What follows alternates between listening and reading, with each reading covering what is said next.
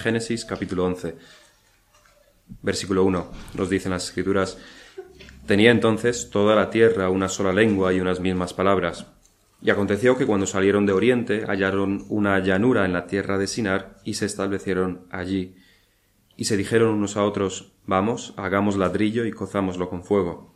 Y les sirvió el ladrillo en lugar de piedra y el asfalto en lugar de mezcla.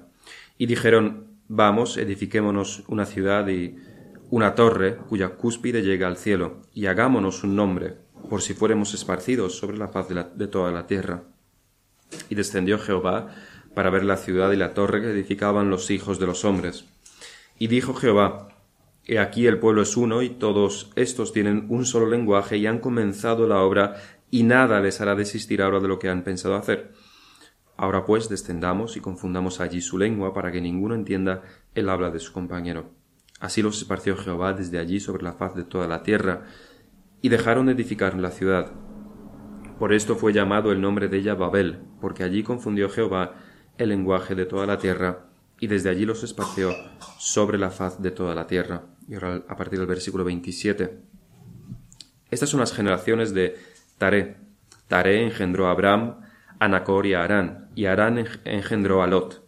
Y murió Arán antes que su padre Taré en la tierra de su nacimiento, en Ur de los Caldeos.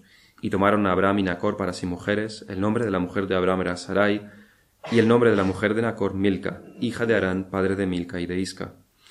Mas Sarai era estéril y no tenía hijo. Y tomó Taré a Abraham su hijo, y a Lot, hijo de Arán, hijo de su hijo, y a Sarai su nuera, mujer de Abraham su hijo, y salió con ellos de Ur de los Caldeos para ir a la tierra de Canaán, y vinieron hasta Harán y se quedaron allí. Y fueron los días de Taré doscientos cinco años, y murió Taré en Harán. En el estudio de las doctrinas de la Biblia hay dos metodologías predominantes en la teología. La primera de ellas, todas habremos oído escuchar de ella, y es la teología sistemática. Lo que la teología sistemática hace es algo bastante similar, bastante parecido a lo que hace un diccionario. Coge las doctrinas de la Biblia, las más importantes, y las explica. Por ejemplo, en un libro de teología sistemática encontraremos un libro, un capítulo sobre la angelología, donde se define qué son los ángeles a partir de todas las referencias encontradas en la Biblia, desde Génesis hasta Apocalipsis es un estudio, la teología sistemática es un estudio temático. La otra metodología es la teología bíblica. Y la teología bíblica no quiere decir que la sistemática no sea bíblica, quiere decir otra cosa. Lo que quiere decir es que respeta no solamente el contenido de la Biblia, que es lo que hace la teología sistemática o es lo que debería hacer, sino que también respeta la forma de la Biblia. Y es que al fin y al cabo Dios en su sabiduría no nos ha dado un diccionario temático sobre las distintas doctrinas, sino un compendio de libros históricos, poéticos, proféticos y cartas que tienen un, desarrollo, un progreso, tienen una cronología. Así, en la teología bíblica no se estudia solamente qué dice la Biblia sobre los ángeles, sino que se le añade la variable del tiempo y de la época de revelación. Se resalta también en la teología bíblica qué se revela, cuándo se revela, a quién se le revela, cuál es el punto de la historia de la salvación en la cual se revela esa cosa. Otro ejemplo puede, puede ser el estudio sobre Dios. Todas las teologías sistemáticas tienen una sección que hablan sobre Dios. De hecho, todas, al menos todas las que conozco, comienzan hablando sobre Dios, que es como debe ser. Ahí nos encontraríamos que Dios es trino, un solo Dios, en tres personas, eterno, todopoderoso, justo, santo, misericordioso y demás atributos suyos. En la teología bíblica se añaden las variables sobre las que hablábamos, tiempo, cronología, punto de revelación en la historia de la salvación, no solamente se informa sobre los atributos y la naturaleza de Dios, sino también cuándo Dios revela estas cosas.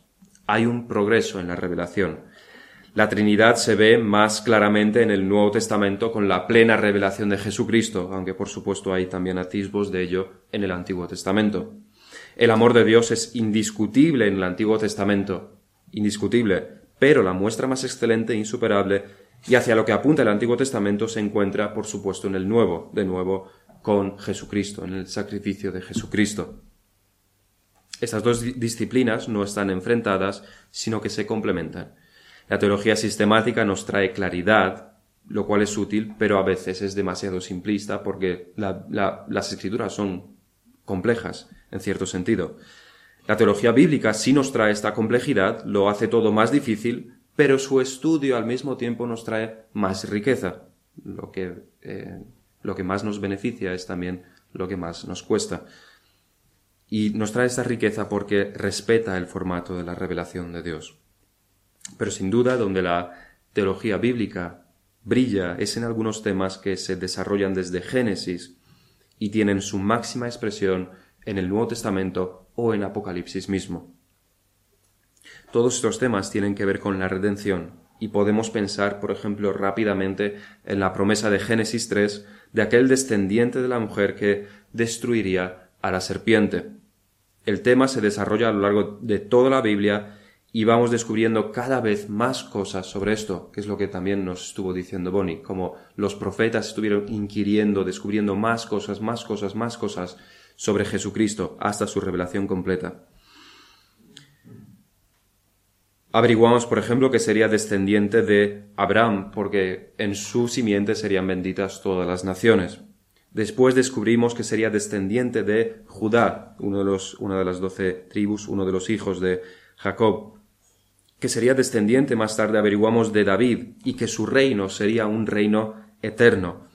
También descubrimos que nacería de una virgen y en Belén, que sería el verdadero libertador, hasta que en los evangelios se nos descubre por completo la persona de Jesucristo y se nos explica su obra en gran detalle también las cartas, no solamente su vida y qué es lo que hizo, sino también qué es lo que significa aquello que hizo. Pero hay temas tangenciales a la persona de Jesucristo relacionadas con él, pero tangenciales. Ese es el tema de la nueva Jerusalén que desciende de los cielos y se nos presenta aquí en Apocalipsis 21, que es el, el texto que habíamos leído. Y es que cuando leemos Apocalipsis 21, lo único que no debe sorprendernos es que se hable allí sobre una ciudad. No debería sorprendernos. Porque a lo largo de, de casi todas las escrituras se habla de una ciudad una Jerusalén eterna. Pero esta búsqueda de la Jerusalén eterna no comienza, ni siquiera comienza con David, que es como llama a, la ciudad, Jerusalén. No empieza con una profecía de los profetas. Una ciudad eterna, bajo la voluntad de Dios, empieza mucho antes. Primeramente, Adán y Eva son expulsados del jardín de un lugar concreto hacia o por toda la tierra. En Génesis 6 se nos dice que los hombres comenzaron a multiplicarse sobre la faz de la tierra. No estaban en un lugar concreto, sino que empezaron a multiplicarse sobre la faz de la tierra. No había una ciudad donde vivir en comunidad, sino que estaban sobre toda ella. Tras el diluvio comienza la gran obra de construcción de una ciudad y una torre para el nombre de estos, en Génesis 11, Babel. Aquí es donde comienza realmente la historia de una ciudad. Una ciudad, la de Babel, maldita y pecadora. Pero aquí es donde nace la necesidad de esta ciudad, de una ciudad santa bajo la voluntad de Dios. Y vamos a ver en este sermón tres puntos. Primeramente, vamos a estudiar a esta ciudad, Babel, y lo que representa. En segundo lugar, vamos a ver una ciudad que cumple ciertos aspectos de esta necesidad de la ciudad bajo la voluntad de Dios, que es Jerusalén, la Jerusalén de David pero no la cumple en modo perfecto, ni mucho menos. Y en tercer lugar, veremos el cumplimiento perfecto de la necesidad de esta ciudad santa y eterna, la Nueva Jerusalén. Así que, en primer lugar, tenemos el evento que produce esta necesidad de una ciudad eterna, Babel. Muchas veces podemos pasar por encima de, de Génesis 11 con la historia de Babel y lo vemos como una historieta más de la, de la Biblia, es interesante, nos muestra un poco el orgullo de las personas, lo mal que lo han hecho, el pecado, etc. Pero el tema de Babel es bastante, bastante crucial en lo que tiene que ver en la historia de la salvación y lo que tiene que ver con toda la Biblia en su conjunto. Este evento ocurre después del diluvio, cuando los hijos de Noé se habían multiplicado ya. En Génesis 10 encontramos de hecho la genealogía de los tres hijos de Noé. En, Génesis 9 básicamente se termina la historia de Noé, Génesis, eh, eh, en Génesis 8 termina, 9 son, es la genealogía de sus tres hijos. Y en Génesis 10, perdón, Génesis 9 termina la historia con Noé, Génesis 10 la genealogía de sus hijos. Y en Génesis 11 encontramos este evento. Este evento de Babel tendría repercusiones que aún, hoy en día vemos en las numerosas lenguas que hay a lo largo y ancho de toda la tierra. Desde luego muchas están emparentadas, muchos idiomas, muchas lenguas están emparentadas y podemos ver una lengua madre, una lengua común. Por ejemplo, el español y el portugués claramente son, tienen una lengua madre común que es el latín. Pero si vamos analizando las lenguas y obteniendo esa lengua ancestral común de todas las lenguas, en realidad no vamos a llegar a una sola lengua. Los lingüistas no pueden llegar, no pueden encontrar un ancestro común de todas las lenguas, porque no todas las lenguas están emparentadas. No tienen un ancestro común porque no lo tienen. Cuando Dios confundió las lenguas, no generó distintos dialectos o lenguas parecidas unas a otras, sino que las diferenció tanto que ni valía la pena ponerse a estudiarlas para poder seguir con la construcción de Babel.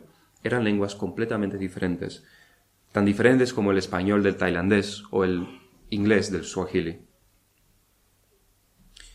Pero, cuando leemos la historia de Babel, nos podemos preguntar cuál es la razón de la maldición de Dios, cuál es el pecado de estos hombres, qué es lo que hizo que Dios confundiera su lenguaje, castigándolos así y condenándolos de esta manera a la separación perpetua.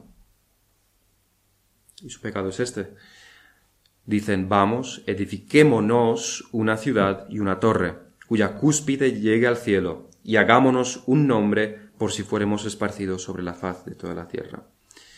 El pecado de esos hombres fue que se unieron, unieron sus fuerzas, unieron sus mentes, unieron sus capacidades, para hacerse un nombre para ellos, Querían ser independientes de Dios, buscar la autonomía de Dios y rechazar la, dependencia de Dios. Querían valerse por sí mismos. Querían hacerse un nombre, una clara oposición a Dios, para ellos mismos. No quisieron, cuando se juntaron, no quisieron construir un altar para Dios, para ofrecerle sacrificio, o un templo para Dios, sino más bien lo que quisieron construir era un altar para sí mismos no quisieron conocer a Dios, sino que quisieron que a ellos se les conociera para siempre. En muchos sentidos fue una declaración de guerra hacia Dios. Babel es la unión de los hombres, unión, eso sí, unión, pero para hacer aquello que es opuesto a Dios. Es la congregación de los impíos. La reunión de los rebeldes es la imagen del amor del hombre a sí mismo en vez de a Dios es el símbolo del antropocentrismo más puro y la negación más abierta de lo que es Dios, soberano sobre todo. Las consecuencias de su pecado fueron devastadoras. Los hombres, en vez de estar unidos por una misma ascendencia, una misma lengua, ahora se separan cada uno a sus territorios. Esto claramente da pie a enemistades, a guerras, a injusticias, a conquistas, a masacres, al racismo y a todos los males que un mundo no unido como el nuestro, como estamos viendo, sufre. Todo esto es porque la, por las distintas naciones que ocurrieron en Babel. El mundo pasa ahora, después de Babel, a ser caracterizado por la desunión, por la separación. Pasa a no ser ya un mundo dominado por el hombre, sino un mundo dividido y dominado por tribus y naciones diferentes y normalmente enfrentadas entre ellas. Igual que la maldición de Génesis por el pecado de Dan cambió el mundo, haciéndolo un lugar áspero y cruel, el pecado de estos descendientes de Noé vuelve a cambiar el mundo, dividiéndolo con las consecuencias que las divisiones tienen y que hemos mencionado. Y al igual que la caída provocó que la tierra esté ahora esperando a la restitución de todas las cosas, esperando ardientemente la segunda venida de Cristo, y que gime con dolor por ello, como nos relata Pablo en Romanos, también este pecado de los hombres en Babel provoca que haya un malestar en la creación. Hay una inquietud en la creación, hay un deseo, un anhelo ardiente para que haya de nuevo unión entre los hombres.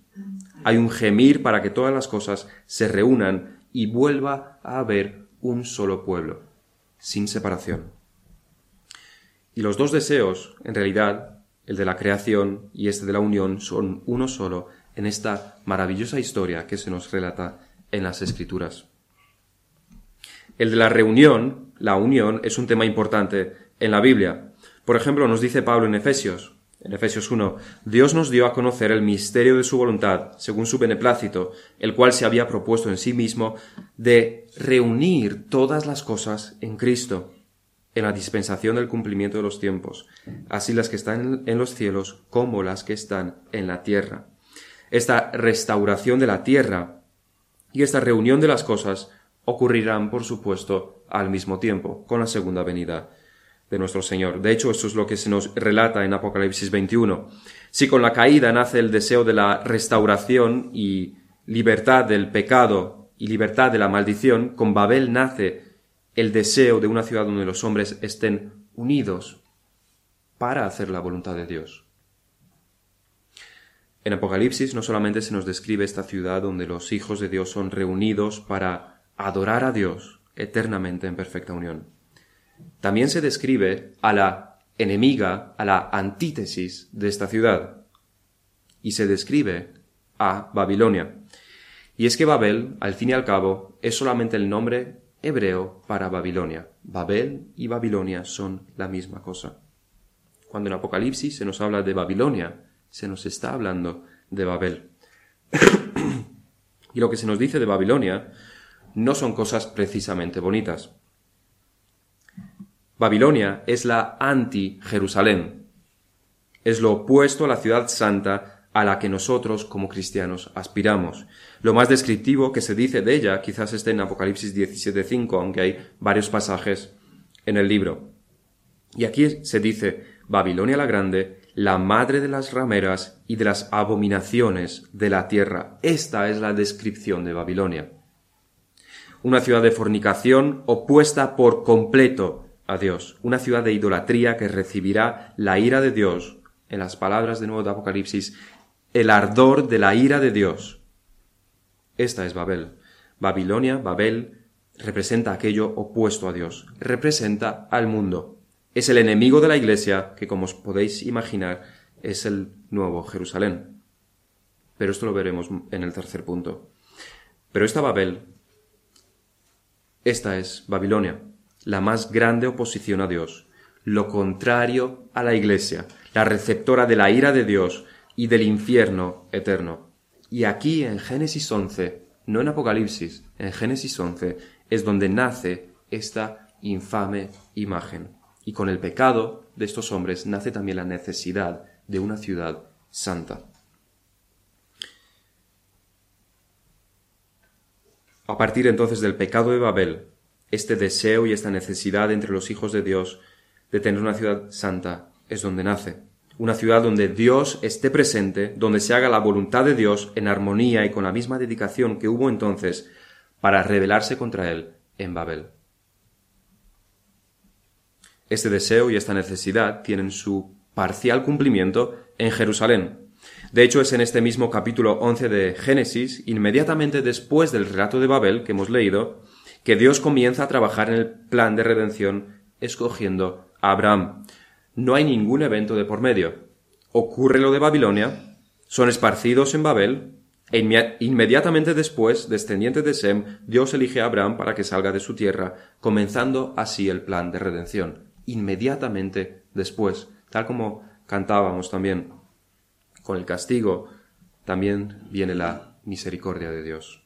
Igual que ocurrió en, Edén, con el castigo, con la maldición de la tierra, Adán y Eva con el castigo, también vino la misericordia de Dios en esa simiente prometida. Como sabemos, los descendientes de Abraham estuvieron cautivos en Egipto durante cuatrocientos años y al cruzar el Mar Rojo, Moisés entona un cántico y este cántico es una profecía.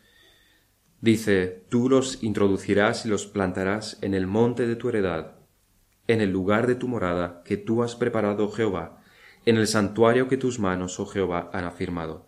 Jehová reinará eternamente y para siempre. Esta, podremos decir, es la primera de las profecías que se refieren a esta ciudad, a este lugar santo donde Jehová more y esté en medio de, su pueblo, de un pueblo unido. El monte de la heredad es el monte Sión, donde se encuentra Jerusalén, la ciudad de los Jebuseos que David conquistó, haciendo de ella la capital de los territorios que Dios dio a su pueblo, la capital de la nación, pero también el centro de la de toda la adoración del pueblo de Israel, del pueblo verdadero, unido, supuestamente para hacer la voluntad de Dios. Aquí es donde estaría construido el templo y aquí es donde la presencia de Dios estuvo, en Jerusalén, en el monte Sión. Así que este deseo y esta necesidad de una ciudad bajo la voluntad de Dios se cumple parcialmente en Jerusalén, la ciudad santa, la ciudad de David. Pero, al igual que ocurrió con David, tampoco Jerusalén fue una ciudad perfecta, ni mucho menos eterna. Parte de las profecías de un regidor y un conquistador también, como veíamos, se cumplieron en David, pero ni de lejos, por completo. David era solo un hombre al fin y al cabo, y pecó gravemente en varias ocasiones. Del mismo modo, igual que David falla en ser un rey perfecto, que traiga la liberación perfecta de los pecados, Jerusalén falla quizás más estrepitosamente en ser una ciudad bajo la voluntad de Dios, porque los hombres que en ella moraban no hicieron para nada la voluntad de Dios. Y así Israel se separa, y de nuevo aquí vemos la maldición de la separación. Ahora hay Israel y hay Judá después de Salomón. hay desobediencia y rebeldía, y Dios manda por esto a sirios y asirios y babilonios para conquistarlos, para destruirlos, Jerusalén y templo incluidos. Jerusalén fue una ciudad infiel. Los israelitas fueron una ciudad, un, un pueblo infiel. Los judíos fueron un pueblo infiel. La presencia de Dios fue quitada del medio de ella. Cesó de ser la ciudad santa. En Jerusalén, Jerusalén misma fue quien condenó a su verdadero rey, a Cristo. En ella se realizó el mayor crimen de la historia. Jerusalén no cumple este deseo de la unión de los hombres. Es una ciudad insuficiente, igual que David fue un rey insuficiente. Pero junto con los castigos vienen también las promesas. Cuando Dios maldijo la tierra y castigó a Adán y a Eva, en el mismo momento también les dio la promesa. Y lo mismo ocurrió con las grandes ofensas e infidelidades de Jerusalén. Isaías profetiza su restauración en varias ocasiones, como por ejemplo en el capítulo 62. Nos dice Isaías en el capítulo 62, Por amor de Sión no callaré, y por amor de Jerusalén no descansaré, hasta que salga como resplandor su justicia, y su salvación se encienda como una antorcha. Entonces verán las gentes tu justicia, y todos los reyes tu gloria y te será puesto un nombre nuevo que la boca de Jehová nombrará. Y serás corona de gloria en la, mano de Jehová y diadema de reino en la mano del Dios tuyo. Nunca más te llamarán desamparada, ni tu tierra se dirá más desolada, sino que serás llamada Jefzibá y tu tierra Beula, porque el amor de Jehová estará en ti y tu tierra será desposada. Y eso es una profecía sobre Jerusalén, pero por supuesto no va a ser la Jerusalén de los judíos. En el capítulo 65, que es donde cita Apocalipsis 21, dice Jehová por boca de, del profeta Isaías, porque aquí que yo estaré, que yo crearé nuevos cielos y nueva tierra, y de lo primero no habrá memoria, ni más vendrá al pensamiento. Más os gozaréis y os alegraréis para siempre en las cosas que yo he creado, porque he aquí que yo traigo a Jerusalén alegría y a su pueblo gozo y me alegraré con Jerusalén, y me gozaré con mi pueblo, y nunca más se oirán en ella voz de lloro, ni voz de clamor. Todo esto lo recoge después Juan en Apocalipsis y lo describe. Así que el tema de la ciudad bajo la voluntad de Dios es un tema bastante central en las escrituras. Donde veamos que se habla de Jerusalén, pensemos que a donde esto apunta, en último lugar, es a la nueva Jerusalén que se nos describe en Apocalipsis. Y así llegamos a nuestro tercer punto, la nueva Jerusalén. Hemos visto primeramente la anticiudad, Babilonia, Babel, un lugar de pecado y opuesto a Dios y a la Iglesia. Hemos visto la anteciudad, podríamos llamarla, la que viene antes, la Jerusalén de David, un lugar que anticipa la verdadera ciudad y por tanto imperfecta e infiel. Al igual que ocurrió con el rey David, Jerusalén era sólo una sombra de aquello que había, que tiene que venir. David era una sombra de Jesucristo, el verdadero libertador, y Jerusalén, donde se encontraba el rey, y donde estaba la presencia de Dios y donde se adoraba a Dios, era también una mera sombra de la nueva Jerusalén.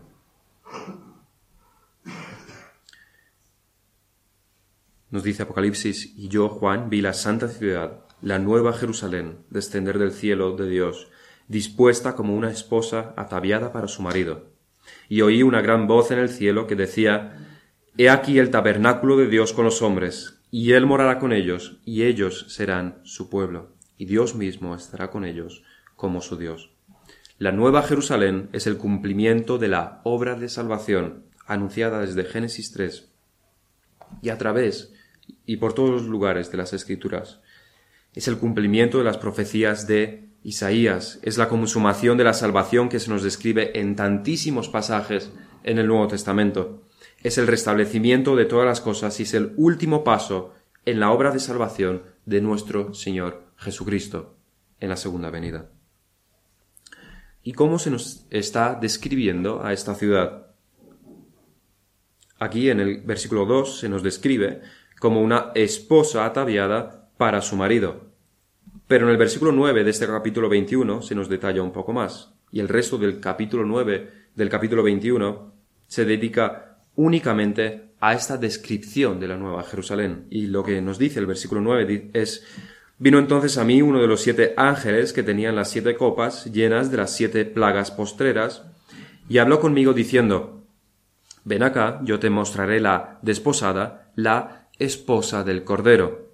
Y me llevó en el espíritu a un monte grande y alto, y me mostró la gran ciudad santa de Jerusalén, que descendía del cielo de Dios, teniendo la gloria de Dios, y su fulgor era semejante al de una piedra preciosísima, como piedra de jaspe, diáfana como el cristal. ¿Qué es? ¿Qué nos está diciendo Apocalipsis que es la nueva Jerusalén? Los dispensacionalistas dicen que es una ciudad física que se está describiendo literalmente en este capítulo 21 de Apocalipsis.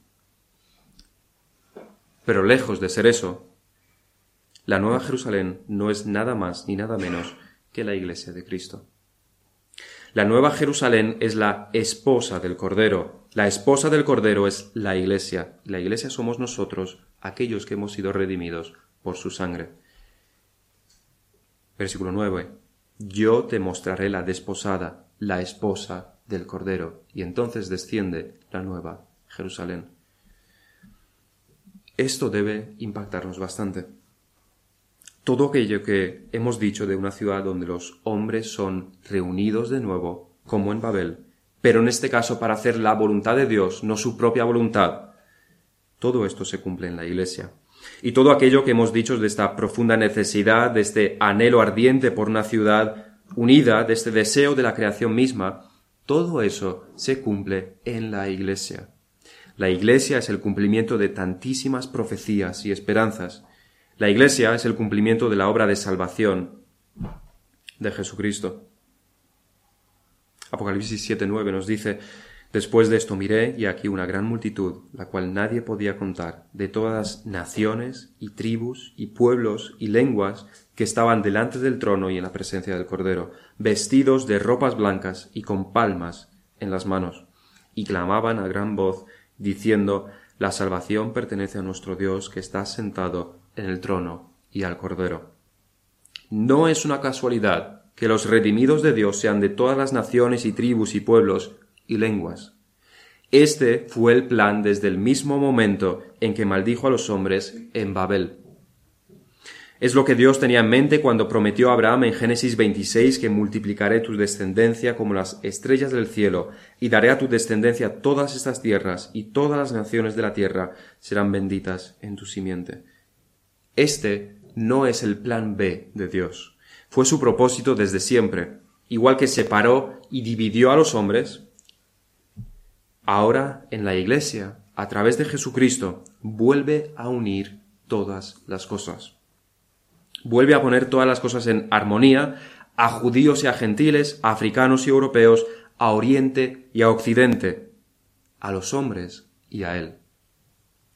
El propósito de Dios no es solamente unir de nuevo a todas las gentes del mundo. Este puede ser más bien el propósito de los hombres pecadores, igual que en Babel, de unirse para hacer su voluntad, de unirse para hacer la guerra contra Dios. Dios no solamente une, sino que une bajo su voluntad, bajo santidad. La Nueva Jerusalén no es un conglomerado de personas, sino que es una congregación son los llamados, son aquellos que se unen para rendirle culto y adoración, aquellos que se congregan para hacer la voluntad de quien los ha congregado, de Dios. Eso queda claro, bastante claro, por el hecho de que aquel que es rebelde y opuesto a Dios terminará en el infierno y no en la nueva Jerusalén. Pero los cobardes e incrédulos, los abominables y homicidas, los fornicarios y hechiceros, los idólatras y todos los mentirosos, tendrán su parte en el lago que arde con fuego y azufre, que es la muerte segunda. Cuando las escrituras nos hablan de reunir todas las cosas, de hacer las paces entre todas las partes, como leíamos en Efesios, podemos estar seguros de que no se refiere a que todas las personas que conforman el mundo serán salvas. Para nada. No todas las naciones serán salvas. Pero de todas las naciones y tribus y lenguas habrá salvos. Los rebeldes, los pecadores, los que rechazan el Evangelio, los que no han sido llamados, tendrán su parte en el lago de fuego. La Nueva Jerusalén es una ciudad santa conformada por personas de toda tribu y lengua y nación. Y es una ciudad eterna donde no hay muerte, ni enfermedad, ni sufrimiento. De hecho, Dios mismo nos dice que enjugará nuestras lágrimas. Enjugará Dios toda lágrima de los ojos de ellos, y ya no habrá muerte, ni habrá más llanto, ni clamor, ni dolor, porque las primeras cosas pasaron. Y todo este hecho de reunir de nuevo a todas las tribus, pueblos, naciones, lenguas, se ocurre únicamente porque Dios los separó en un momento, y ese momento fue en Génesis 11, en Babel. La nueva Jerusalén es la Iglesia. Es el cumplimiento de las promesas de Dios y de los anhelos de la creación desde que los hombres fueron esparcidos por toda la tierra. Y aunque cuando Cristo venga todo culminará, esto no significa que ahora no veamos nada de esto todavía. Al igual que ocurre con la salvación misma, vemos sus efectos, disfrutamos de sus efectos, vemos crecimiento en santidad en el pueblo de Dios, vemos el Espíritu de Dios trabajando en nosotros, sometiendo el pecado que todavía tenemos en nosotros aunque el cumplimiento será cuando seamos revestidos del cuerpo de gloria y perfeccionados en la segunda venida. Pero lo mismo ocurre con la Iglesia, con la Nueva Jerusalén. Quizás no tengamos una perfecta armonía, quizás no estemos unidos como lo estaremos entonces, quizás aún haya pecados que nos separan, pero sí podemos tener, sí tenemos un atisbo de lo que será entonces en nuestra misma Iglesia donde parcialmente aquí ya se están cumpliendo las promesas de Dios. Estamos aquí personas de varios países con distintos idiomas y estamos aquí porque hemos sido llamados por Dios para traerle a Él adoración. Aquí, en esta iglesia, venimos de muchos pueblos y naciones y lenguas diferentes y venimos para hacer la voluntad de Dios. Y si somos el resultado de la gran obra de redención de Jesucristo, según los planes de antes de la eternidad del Padre. Esto es también una grandísima responsabilidad.